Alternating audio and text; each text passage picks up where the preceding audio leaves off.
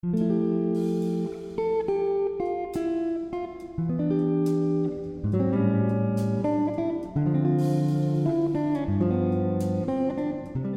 家好，我是校长爸爸黄登汉。今天要跟大家聊的很生活的话题，家长真的都很在乎孩子的功课成绩，那当然就是所谓的读书读得好不好。可是我要说的很真实的就是，你喜欢，你也期望孩子把书读好，但是你有没有做好家长该做的事情？也就是说，你是不是在时间上、在空间上，甚至在气氛上，你有思考到说，孩子今天在家里，他不是不读书，而是他根本没有适合读书的环境，没有适合写作业的一个时间空间。为什么会发生这样的事情呢？呃，就我当老师的经验，我发现很多孩子到学校来，他作业没写。那当然，一种是家长轻忽了，没有时间管理，没有时间关心，那这是一种状况。还有一种状况，包含我自己小时候，我也可以深深的感受到，就是家里根本没有适合写作业、读书的环境，没有那样的空间跟时间。怎么说呢？呃，第一个，我应该跟家长这样谈到，说你希望孩子能够好好读书，但是你真的有提供一个让他能够好好读书的空间吗？例如说，孩子要在哪里读书？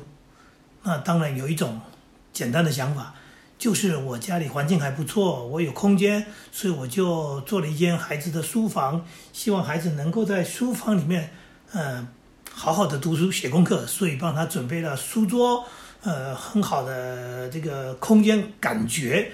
但是呢，爸爸妈妈自己就在客厅里面看电视，然后希望孩子能够在这样的一个所谓的为你精心设计的书房里面好好读书，却忽略了孩子的一个感觉。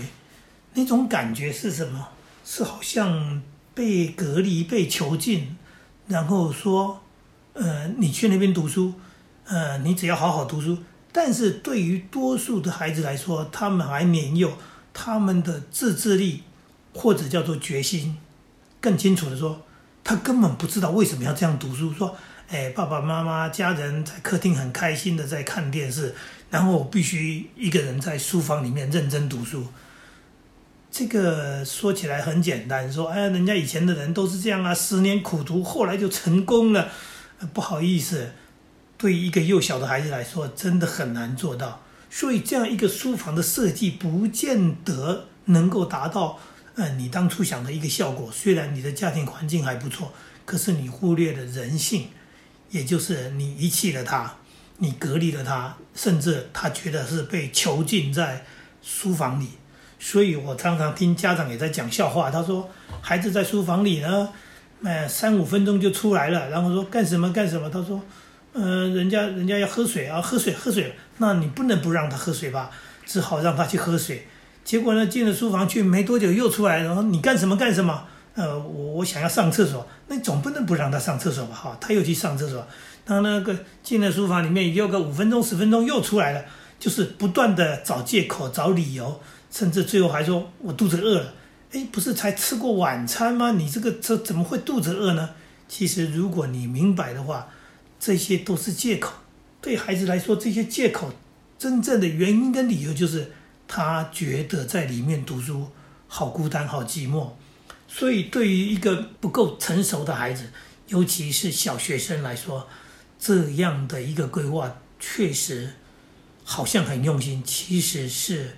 呃，忽略了孩子的一种刚讲的成熟度跟自制力，所以我的孩子在小时候，我们也没有特地的去设计什么书房，孩子读书写功课的地方就是在我们的身边，就是在哪里，就是在客厅，呃，有一张干净的桌子，呃，有一个明亮的空间，最重要是父母亲的不打扰。所谓的不打扰是，这个时间既然是孩子读书写作业的时间。你为什么要看电视？你当然就不应该看电视。也就是说，家人是不是能够安静的，然后让孩子专心的写作业？所以我跟孩子的说法是，请你专心写作业，有问题问问题，没问题就自己写。那我们在做什么呢？爸爸妈妈就在那客厅看自己的书，也就是我们营造了一个大家都在学习的感觉，而且没有干扰打扰他的这样的一种行为。因为身边有人在游乐，有人在看电视，呃，然后你要叫那一个人好好的读书，其实确实是引诱力太大，然后干扰性太大，这是不切实际的。所以不见得要有好书房，但是要有好的气氛。那刚刚讲这是一个空间问题，甚至呢，我们跟讲说你也应该思考到一个所谓时间问题。那写作业的时间，现在很多孩子都是在安亲班里面，放学之后。其实可以说，克服安亲都把作业给写完了，不像以前我们的年代，孩子写作业是在吃完晚餐之后的事情。那既然如此，你又希望孩子能够功课好，那功课好就要预习，要复习。也就是虽然安亲班已经安了亲，那个安亲是让你上班、下班接小孩，哎，不用担心。但是对于作业的部分，我们是希望说孩子。不要整个晚上无所事事，那是的，是不是有一段复习的时间、预习的时间？是啊，不，就算不写作业，也应该看看书，做点什么。那刚刚讲的那个时间、空间的概念，如果你有的话，一样的，不要打扰孩子，是不是能够营造一个学习的气氛，让大家啊进入那样的状况，那孩子也自然而然的感染到。那所以呢，每天晚上吃完晚餐，大概七点多。啊，到八点这一段时间，就是一个孩子安静学习、复习、练习的时间。那对孩子来说，长时间做下来，当然效果会很好，成绩也就会非常的稳定，学习会非常的有效率。那因为学习不是一天的事情，它是一星期啊。我们讲的上课五天，你预习、复习了五天，这样子就算稍微放松，但是这是很正常的学习。那每一天都这么做的话，那就是一年一年降下来，那这个基础当然是打得很扎实的。这是一个非常简单的道理，但是很多父母亲都忽略了这件事情。读书不能一曝十寒，不是哪天读得很用功，然后呢，就像讲临时抱佛脚，只有考试前啊啊读书啦，然后不是考试的时间不用读书。那当然学习的这个方法不是这样，因为毕竟在孩子的学生时期。它是很漫长的，他小学有六年，国中有三年，高中有三年啊。就算进大学你看不见，但是如果他在学校里面已经养成了好的一个所谓的学习的行为跟习惯，这些你就不用操心了。但重点是在你身边的时候，尤其小学、国中这一段，你是不是这样子去做？我觉得这是一个非常重要的一个观念。那当然有很多家长也很困扰，说这个孩子啊，常常这个学习的时候，呃，好像还有很多的理由跟借口。那我们也可以用一些小的技巧，例如说，哎，设定一个闹钟，哎，就像学校的上课钟、下课钟的那种铃声一样。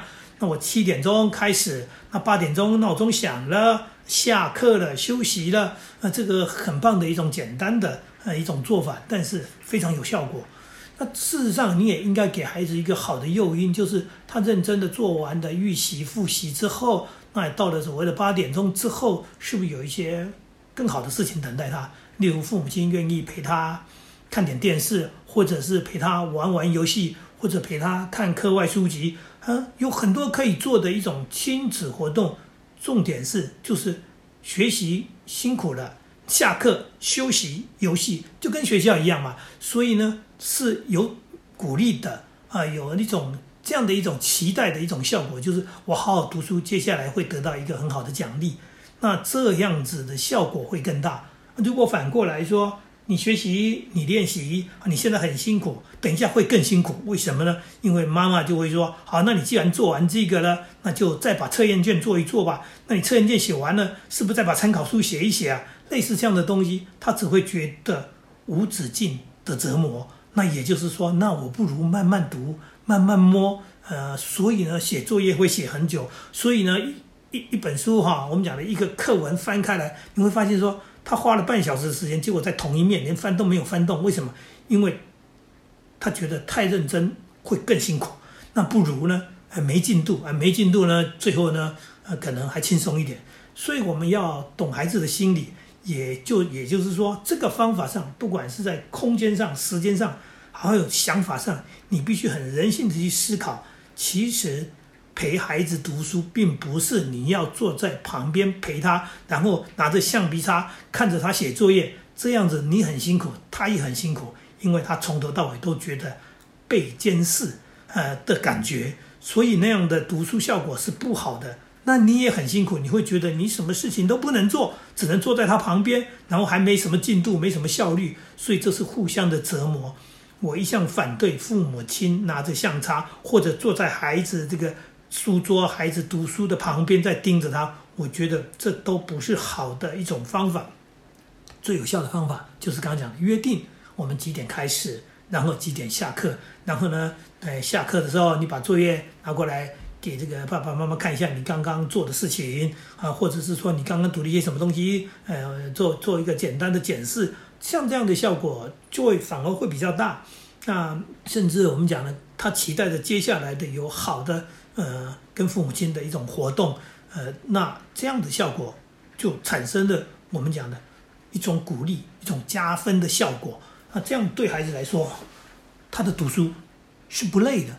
那也就因为这样，从小学开始，慢慢的，所谓低年级、中年级、高年级一路上来，他的作业是随着他的学习，因为课文的这个加深加广了，那所以呢，他作业难度会提升，会增加，那他学习的东西分量也会增加，所要花的时间会多一点。但是他慢慢的这样的长大的过程当中，其实他是习惯的，所以当他到了国中的时候，他也并不会觉得适应不良。所以我们的孩子在客厅写作业写到后来呢，上了国中，他直接告诉我们说：“爸爸妈妈，我国中我的作业很多，我要用到很多的一种所谓书籍、参考书，然后各种的东西。”所以他说：“我不再陪你们了。”这是很有趣的一种说法。他不陪我们的意思是什么？他就回他的书房，就是他的房间，也就是当初我们为他们规划的，他们的房间里面有床铺、有书桌，那他就回到他的。书房里面的所谓的书桌里面，这时候他不会觉得被囚禁，他觉得他是得到一个不受干扰，然后可以更专注的一个地方读书。这也就是很多家长在设计书房的时候的想法，但是他并没有想到，刚开始孩子是不愿意进去的。我们是必须让他养成了一个习惯，对读书的兴趣。那甚至我们讲的说，当他的学习很顺畅，他觉得。这也是他人生要做的事情，甚至他已经有一些人生的目标，他很清楚，我必须透过学习，透过读书，然后去达到这样的一个目的。那我如果想当医生，我要好好读书；我如果想要啊当律师，我想要当一个工程师，我要好好读书。那这样的情况之下，我当然哎，心都已经静下来。所以上了国中之后，我们的孩子回到房间去读书，你也不用担心，你也不用去。偷看，说哎，他到底有没有在读书？哎，没有问题的，因为他已经习惯了。吃完晚餐稍作休息之后，好，所谓的时间开始了，就是他读书、写作业、预习、复习的时间。这样子的一个习惯之后，呃，说实在的，国中三年我们孩子并没有补习，但是他的学习非常的正常。为什么？因为。该做的事情都做了，读书就是这么一回事。你头脑没问题，然后你愿意花时间、精神下去，这样子对孩子来说确实都不困难。所以很多人在讲什么谁的孩子是学霸，谁的孩子怎么样啊？实在不好意思讲，那些家长第一个自己可能当初没读书，或者没有好好读书，所以孩子成绩一好就觉得哦叫做学霸，读了一个国立的高中，考上一个国立的大学，学霸。呃，其实读书并没有那么困难。但是多数的孩子都没有办法专注，或者没有办法用心在这里，实在是因为从小时候家里就没有提供好的刚刚讲的空间、时间，哎，然后父母亲不断的干扰，哎，甚至我们讲的说强迫，那这些哎不同的力量都不是什么好的力量，都不是真正帮助他的力量，反而造成了孩子对于。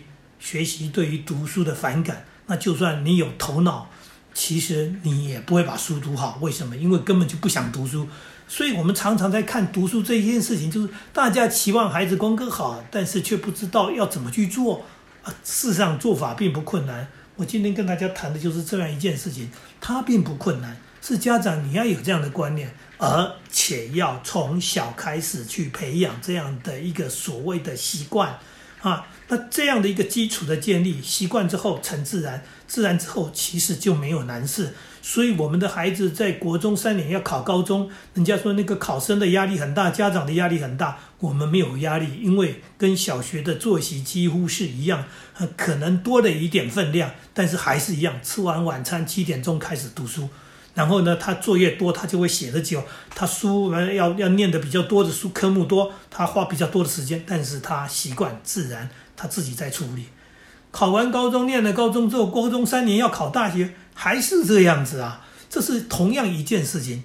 那他自己会调整，他自己会费神去安排他自己的所谓的读书计划。他应该要怎么做，怎么做？因为他有他的人生目标嘛。所以家长，你真的不用操心。可是你应该要用心的是，在小学的这一段，从小学低年级、中年级一路上来到高年级这六年当中，你是不是已经帮孩子培养了一个所谓好的读书行为？